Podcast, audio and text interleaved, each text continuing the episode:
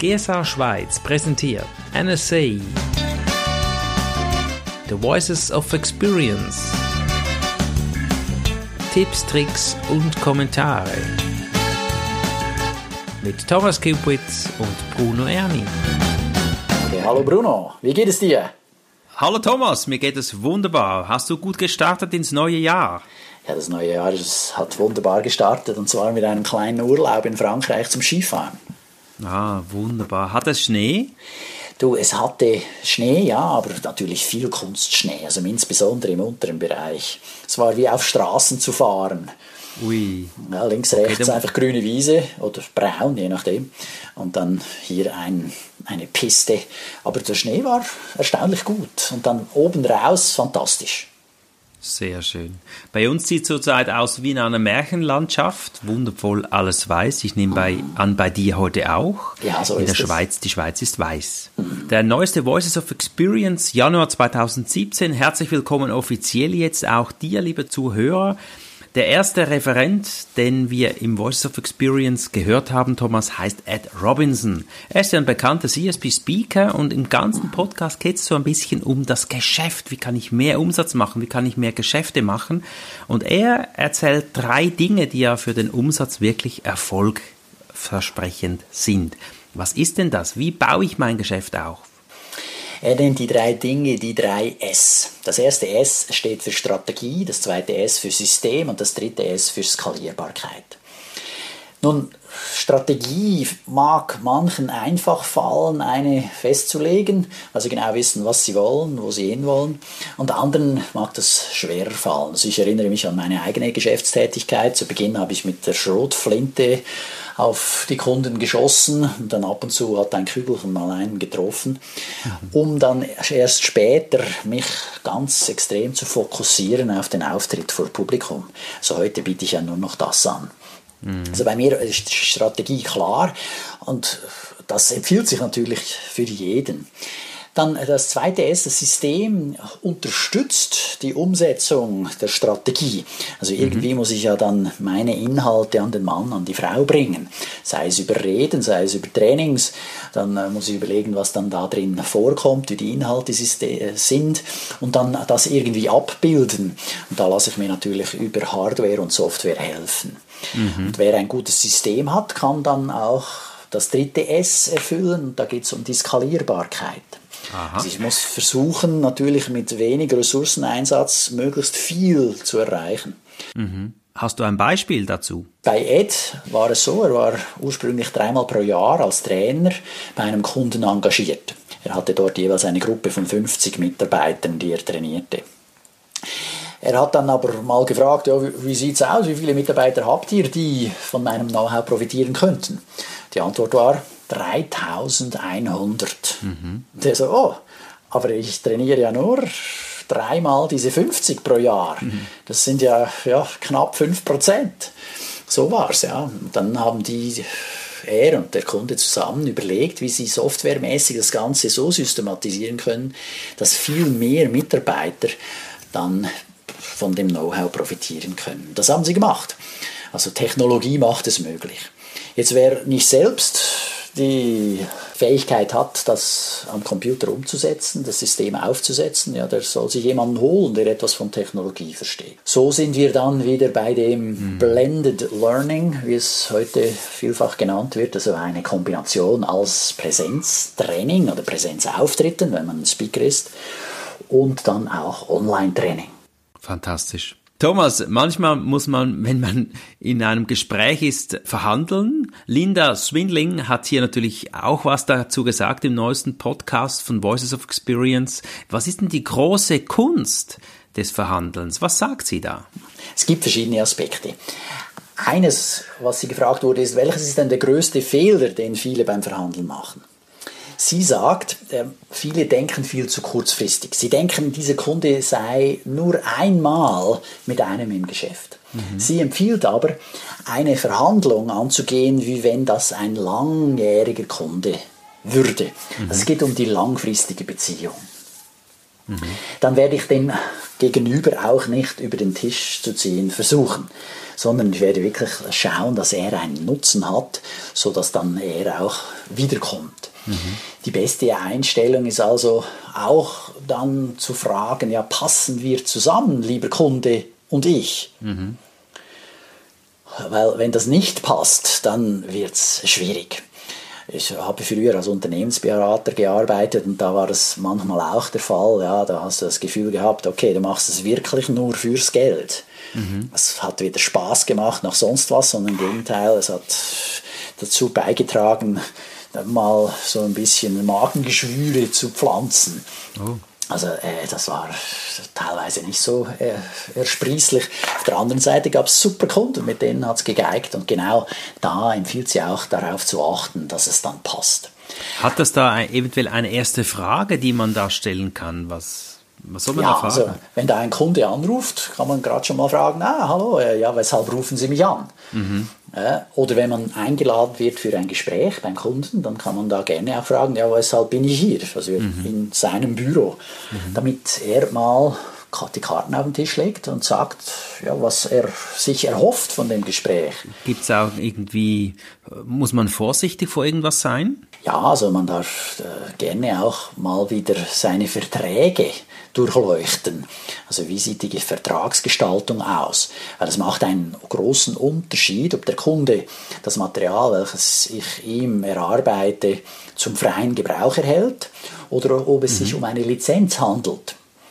Also wenn es Material ist, die, das er frei benutzen darf, ja, dann plötzlich finde ich mich wieder, dass er seine eigenen Trainer einsetzt und ich bin außen vor. Also ich oh. verdiene dann keinen Rappen mehr. Das ist viel besser, wenn man ihm eine Lizenz äh, verkauft. Dass er es benutzen mhm. darf, aber je nachdem, wie viele Leute es benutzen, du dann entsprechend auch eine Lizenzgebühr kriegst. Mhm. Mhm. Also einen Anwalt hier mal zu kontaktieren, lohnt sich sicher. Ja, genau. Für einen Vertrag. Genau. Ja. Dann äh, sagt sie auch beim Verhandeln, äh, lohnt es sich ab und zu mal Nein zu sagen zu einem Auftrag. Mhm. Da mhm. spart man sich viel Kopfweh. Und wenn es nicht anders geht, kann man auch mal überlegen, ob es nicht gescheiter ist, jemanden anderen zu empfehlen. Also ich habe auch kürzlich einen Kunden gehabt, der dachte, ich könnte dann auch noch ein anderes Thema abdecken. Also der war sehr zufrieden mit meinen Rhetoriktrainings. Schön. Und dann da dachte der, ja, der kann das sicher auch äh, hier in diesem Bereich. Und wenn du so willst, ja, wahrscheinlich hätte ich es machen können. Ja, aber ich habe mhm. gesagt, nein, äh, das passt nicht zu mir. Ich will das nicht machen. Ich will ihm wirklich nur das Beste liefern.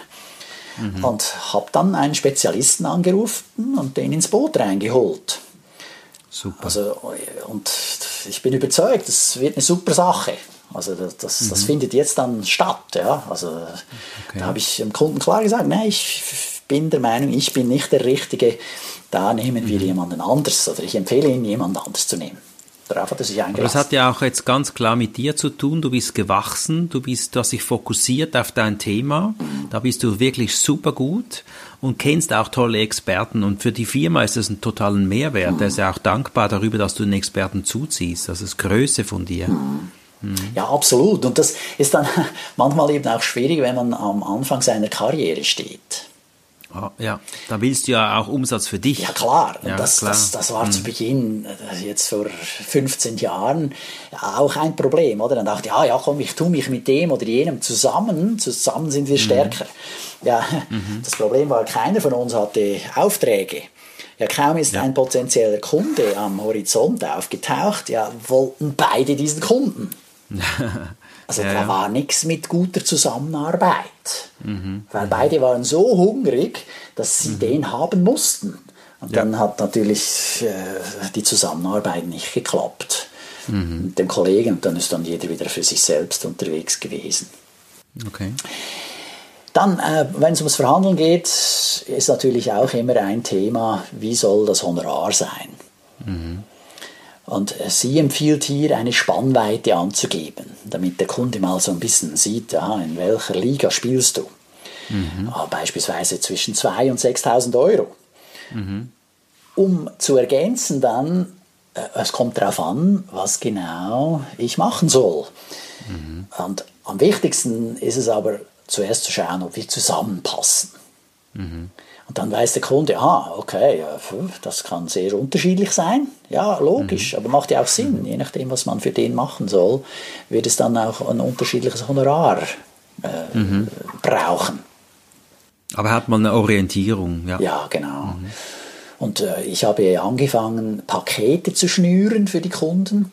Und mhm. äh, ich versuche wegzubleiben vom Tageshonorar, vom Tagessatz. Dann bin ich auch weniger vergleichbar. Dieser Tipp hat mir der Lothar Seiwert gegeben. Und damit bin ich jetzt schon mehrmals äh, gut gefahren. Also das kann ich auch empfehlen, das genauer anzuschauen, Paketpreise zu schnüren, statt Tagessätze zu nennen. Oder machst du denn einen Rabatt für zwei Tage oder drei Tage? Ja, das kann man dann eben nicht mehr äh, identifizieren. Der Kunde kriegt einfach einen Paketpreis. Und fertig, ja. Ja, da ist dann das ist das Training drin, da ist potenziell eine Rede drin, da ah. ist dann äh, Vorbereitung drin, Nachbereitung drin, das ist mhm. auch eine, ein kleiner E-Mail-Kurs drin. Also da sind verschiedene Aspekte drin. Und das kann man dann nicht mehr so einzeln auseinanderbeineln, da wirst du mhm. weniger vergleichbar. Sehr guter Tipp, ja. Aber das, äh, gut, das ist ja nicht direkt jetzt von der Linda der Tipp, aber trotzdem, ja, das hat mich darauf gebracht, mhm. damit man eben dann entsprechend flexibler auch bleibt und man nicht festgenagelt wird auf irgendein tiefes Honorar. Okay, wir hatten Anfangsfragen. Gibt es denn auch Schlüsselfragen, die sie noch erwähnt hat? Ja, als Schlüsselfragen nennt sie, wie sieht eine erfolgreiche Rede, ein erfolgreiches Training für Sie aus, lieber Kunde? Mhm. Was genau brauchen Sie? Wo sind die Herausforderungen in Ihrer Organisation? Mhm. Dann von der anderen Seite beleuchtet, was wäre ein totales Desaster? Also was wollen Sie auf keinen Fall? Mhm. Und wo sehen Sie Schwierigkeiten? Ja.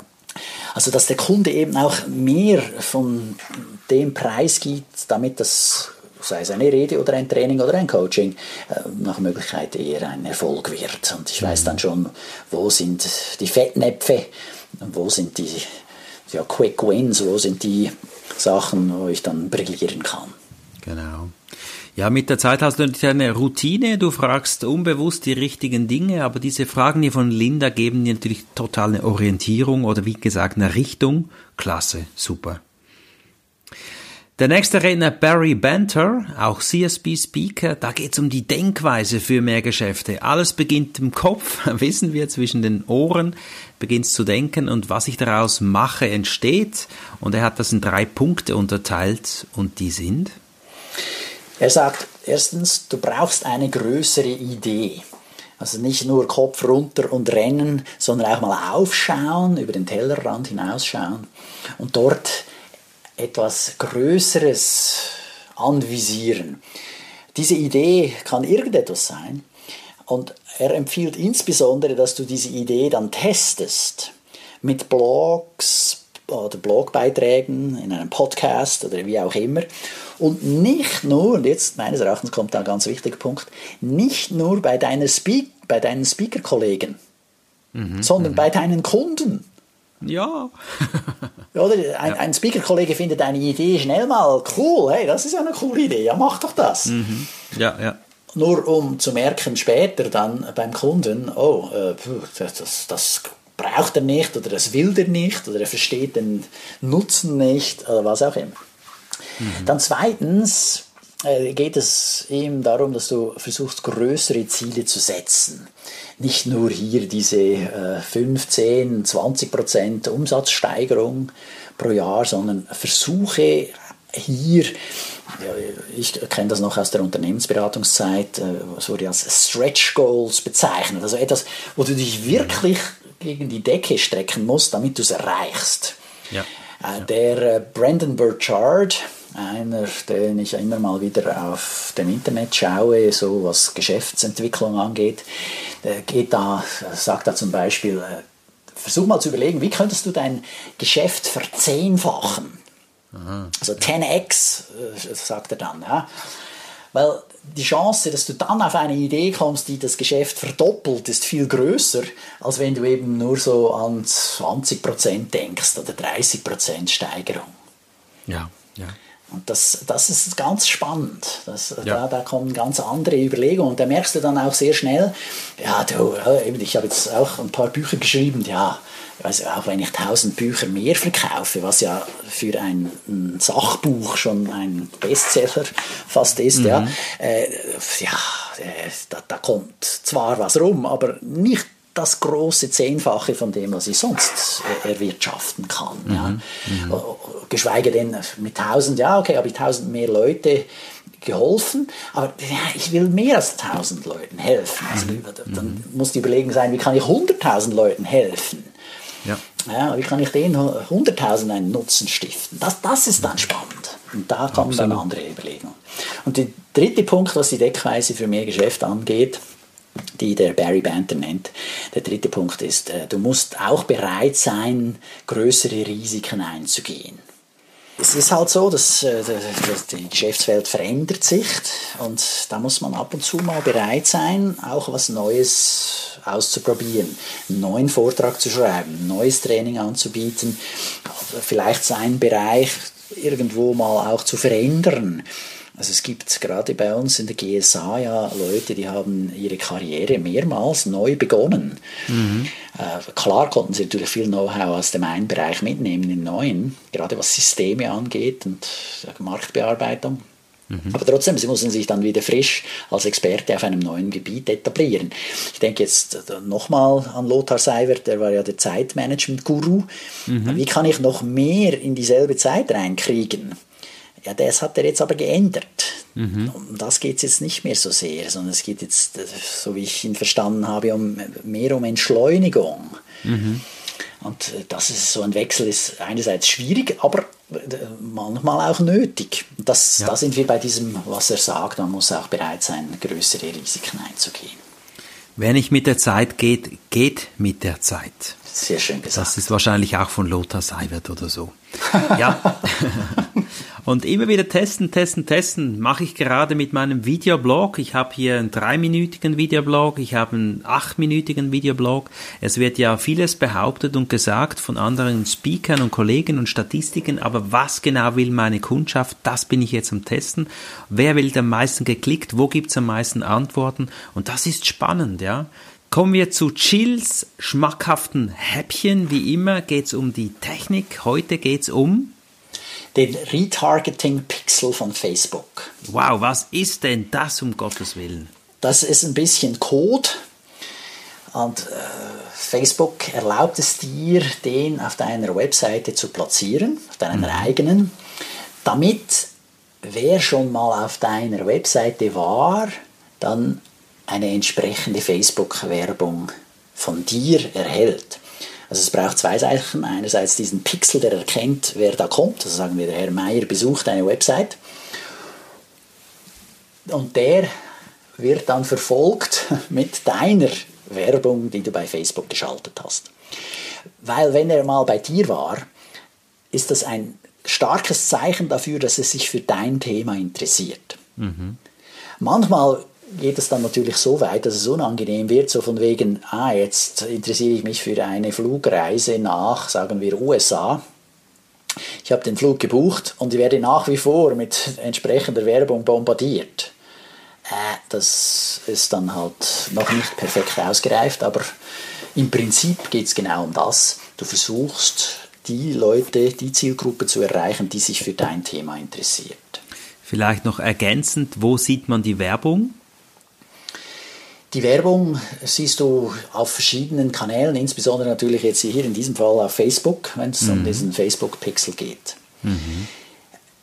Äh, sie, Jill, empfiehlt, dass du hingehst und dann die Werbung, die du machst, so gestaltet, dass sie gratis ist, dass, dass der Surfer, der Besucher etwas gratis kriegt. Also einen mhm. sogenannten Lead Magnet, mhm. so einen Magneten, der ihn anzieht, weil er sagt, ah ja, da ist etwas gratis, das mir was bringt.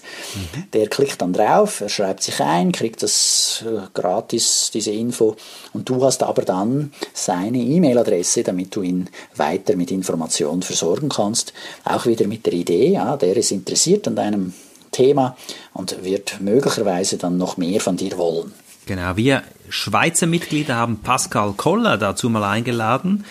Ich glaube, du hast das bei dir auch installiert. Ich habe es bei mir auch installiert. Und ganz wertvoll, also ganz toll, was man damit machen kann, kann ich jedem empfehlen. Ja, ich bin gerade im Prozess des Installierens. Also noch oh. nicht umgesetzt, aber wir sind dabei. Wir haben am Freitag okay. den nächsten Termin. Ah, sehr schön. Ich lasse grüßen. Ja, gut, gerne. Ross Riddle spricht über Warenzeichen des Kubris. Ist das ein eingetragenes Warenzeichen von dir, Thomas? Deine Firma? Hast du das eingetragen? Nein, es ist kein Warenzeichen. Es ist aber geschützt über das Handelsregister. Ah. Ja, also da, wenn du deine Firma einträgst, ist dein Name mhm. über das Handelsregister geschützt. Und wenn du, je nachdem, was du machst, zusätzlichen Schutz willst für ein bestimmtes Produkt, dann kann das schon sein, dass du sagst, okay, ich gehe über den Weg des Warenzeichens. Auf Englisch Trademark. Also ich habe das 2007 habe ich das gemacht von der Aha-Expedition. Da habe ich ein Hörbuch produziert und habe das schützen lassen, die Aha-Expedition. Und darin hat es eine Dreiecksformel, die habe ich auch schützen lassen. Kostet viel Geld, völliger. Äh, nee, weißt du was? Jetzt erzählst du zuerst einmal, was der Ross gesagt hat. Ja, er sagt auch, dass es äh, relativ teuer ist. Wenn du aber was hast, was äh, wirklich gut ist, dann kann sich das mhm. schon mal lohnen. Mhm. Ich meine, wir sehen ab und zu mal einen Artikel in der Zeitung, in dem sich Samsung und Apple streiten um irgendwelche Patente. Mhm. Ja, da geht es auch um diese intellektuelle um dieses intellektuelle Eigentum. Und wie kann man das schützen? Unter anderem über Warenzeichen. Mhm. Jetzt, je, teuer der, je teurer so ein Schutz ist, ja, umso besser ist der Schutz.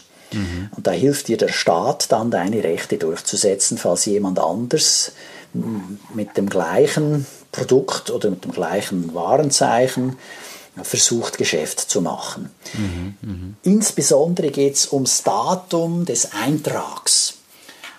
Und jetzt ist natürlich in jedem Land sind die Gesetze ein bisschen anders. Also da musst du dich dann im Idealfall auch wieder mit dem Rechtsanwalt zusammensetzen, damit du da dann das Richtige tust für dein Land. Mhm. Mhm. Oder dann entsprechend für die EU, ja, muss man sich überlegen, oder weltweit, was auch immer. Und äh, ganz spannend fand ich beispielsweise, als ich erfahren habe von Marco von Münchhausen und Stefan Friedrich, die mhm. haben unabhängig voneinander dieses Konzept des Schweinehunds entwickelt. Okay. Und der eine hat im Selbstverlag ein Buch geschrieben, und der andere hat dann einen eingetragenen Verlag gefunden, der sein Buch publiziert. Und dann war die Frage, ah, ja, wer hat jetzt von wem abgeschrieben? Das ist, das ist eh immer ein Riesenthema in der GSA. Ja, und manche ja. haben das Gefühl, sie hätten die Weisheit mit Löffeln gegessen mhm. und äh, beschuldigen dann alle anderen, ja, nee, nee, der hat das von mir geklaut und der von da. Und manchmal ist das auch tatsächlich so. Andererseits ist es auch so, dass manche Ideen sind vielleicht nicht ganz so genial äh, gewesen, so von wegen, ah, das könnte auch einem anderen in den Sinn kommen. Mhm. Also das ist ein schwieriges Thema. Wer dann das äh, hieb- und stichfest haben will, tut gut daran zu schauen, wie er seine Idee schützen kann. Mhm. Äh, von daher ist es auch gut, mal zu googeln, auch wenn ich jetzt ein Buch schreibe, Buchtitel wähle. Ja, das idealerweise gibt es den noch nicht. Mhm. Ja, sonst gibt es da auch äh, natürlich dann ja, einerseits Streitigkeiten, andererseits ja böses Blut oder was auch immer. Schön finde ich, dass Marco von Münchhausen und Stefan Friedrich sich gütlich äh, oder, oder, darauf geeinigt haben, hey, der Markt ist so groß, wir machen das ein bisschen unterschiedlich und da können wir beide das trotzdem weiterführen, kein Problem, weiterarbeiten. Sehr schön, sehr schön. Gut, David Liver ist auch jedes Mal dabei. Es geht um eine Minute mit Dave und diesmal geht es um etwas, was dich gerade auch im Prinzip betrifft, aber doch nicht betrifft. Ja, genau, es geht um die Denkblockade beim Schreiben. Ich habe jetzt gerade die zweite Auflage des kleinen Buches Der Stegreifrede bei mir auf dem Schreibtisch. Da arbeite ich dran und äh, da ist natürlich auch immer ein Thema, ja, kommt mir was in den Sinn, um da zu schreiben. Mhm. glücklicherweise habe ich selten eine Denkblockade. Wer das aber hat, kriegt hier jetzt einen Tipp von Dave Lieber. Wir sind gespannt. Beginne mit, wie in einem Brief, liebe Mama. Okay. Also versuche zu überlegen, wie du das, was du schreiben willst, deiner eigenen Mama, deiner eigenen Mutter erklären würdest. Mhm. Das kann helfen, aus dieser Blockade auszubrechen. Mhm. Du kannst auch andere Personen ausprobieren. Äh, ja, das kann irgendein Freund, eine Freundin sein, den du dann schreibst, um ihnen was zu erklären. Mhm. Muss man ausprobieren, wenn man das nächste Mal eine Denkblockade hat. Ja, und sonst nimmt man lieber Papa, kann man dann so testen, ja. Ja, klar. Oder lieb, liebes Grossi. Ja. Okay, finde ich gut. Also für alle, die es nicht verstanden haben, googelt das doch mal. Wenn wir schon beim Schreiben sind, wie lande ich da einen Volltreffer? Da geht Greg Steppen mit vollem Programm voraus. Was sagt er? Soll ich einfach mal schreiben oder soll ich mir ein Konzept erstellen oder was sagt der Greg? Er empfiehlt, man solle nicht einfach ein Buch ins Blaue hinausschreiben. Da bin ich auf der einen Seite mit ihm einverstanden und auf der anderen Seite nicht. Aber ich sage mal, was er gesagt hat. Also er ist der Meinung, man soll nur ein Buch schreiben, wenn man sich von Anfang an ein Businessmodell dazu überlegt hat, wie man es dann auch an den Mann und an die Frau bringt. Sonst läuft man die große Gefahr, nachher einen Keller voll mit Büchern zu haben. So Ladenhüter. Mhm. Und da hat er natürlich recht. Ja, das kenne ich auch. Ich, ich, nehme auch jeweils mhm. immer selber Bücher ab, wenn ich eins okay. geschrieben habe. Die stehen dann bei mir auch im Keller. Und die verkaufe ich über meine Trainings. Die verkaufe ich über meine Website. Wenn mhm. ich irgendwo einen Artikel gelandet habe in einem Pressemagazin oder wo auch immer, dann äh, wird das auch immer wieder, führt das auch immer wieder zu Verkäufen. Das ist gut so, weil so leert sich dann der Keller wieder. Ja, aber das muss man sich schon mal überlegen. Oder man kann sich auch überlegen, okay, das Businessmodell ist, dass ich Reden halte und ich habe dann immer einen Büchertisch dabei. Mhm. Mit dem Ziel, dass dann die, die Zuhörer das so gut fanden, dass sie noch mehr wissen wollen und dann eben entsprechend ein Buch kaufen. Genau. Oder ich überlege mir auch nur einfach, aha, weißt du was, ich schreibe das Buch, es geht mir nur darum, dass das ein Marketinginstrument ist. Mhm. Aber dank dem Marketinginstrument Buch kann ich zehn zusätzliche Redeauftritte verkaufen. Dann mhm. rechnet es sich auch schon. Mhm, mh. Also er empfiehlt sich halt zu überlegen, was man denn genau mit dem Buch will. Mhm. Wie setzt man es um? Also welches Businessmodell benutze ich?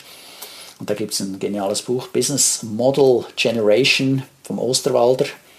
Kann ich empfehlen zu lesen. Habe ich übrigens auch wieder empfohlen gekriegt von Karem Albasch. Er benutzt das regelmäßig. Mhm. Äh, geniale Sache. Damit hat er seinen Querdenker-Tag auf die Beine gestellt. Aha. Ähm, und das ist das eine, also die, die betriebswirtschaftliche Seite des Buchschreibens. Die andere ist natürlich die emotionale. Also ich bin der Meinung, hey, wenn jemand ein Buch in sich hat, dann soll er schreiben. Mhm. Ja, also greif in die Taste und, Tasten und schreib. Äh, das ist eine wunderbare Sache. Das ist, äh, ja, dann hast du nachher ein Baby vor dir. Das ist toll und also das erste Buch habe ich geschrieben und da habe ich gedacht, hey, da ist einfach gut, da Sachen drin, die ich gut finde. Auch wenn es keiner kauft, ist mir egal, aber ich habe ein Buch geschrieben, fühlt sich gut das Baby ist geboren und dann genau. äh, mache ich wieder was anderes. Ja, ja. Äh, also das Gefühl, wenn du dein eigenes Buch in den Händen hältst, ich glaube, das ist unvergesslich. Ich habe ja. ja auch ein Buch rausgebracht letztes Jahr. Das ist einfach unglaublich, wirklich dein Ding, dein Baby, deine Energie drin, dein Wissen. Ja. Das möchtest du, dass die ganze Menschheit davon erfährt. Greg hat erzählt, wie man einen Volltreffer landet. Das braucht vermutlich beides. Ja, es braucht ein super spannendes Thema, es braucht die Motivation, die Begeisterung und aber auch einen Businessplan.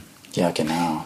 Und äh, ich würde so sagen, das Buch schreiben, äh, insofern kannst du auch einfach so als Spaß, falls du eben genügend auch, genügend auch andere Einkommensquellen hast, damit du was zu beißen hast. Ja?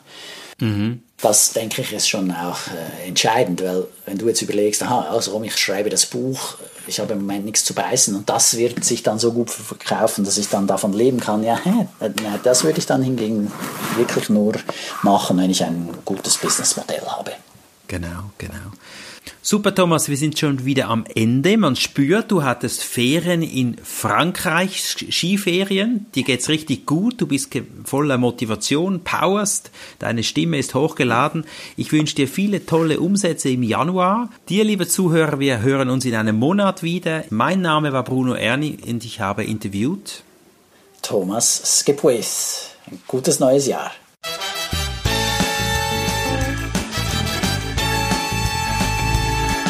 GSA Schweiz präsentierte NSA, The Voices of Experience. Tipps, Tricks und Kommentare. Von und mit Bruno Erni und Thomas Kipwit.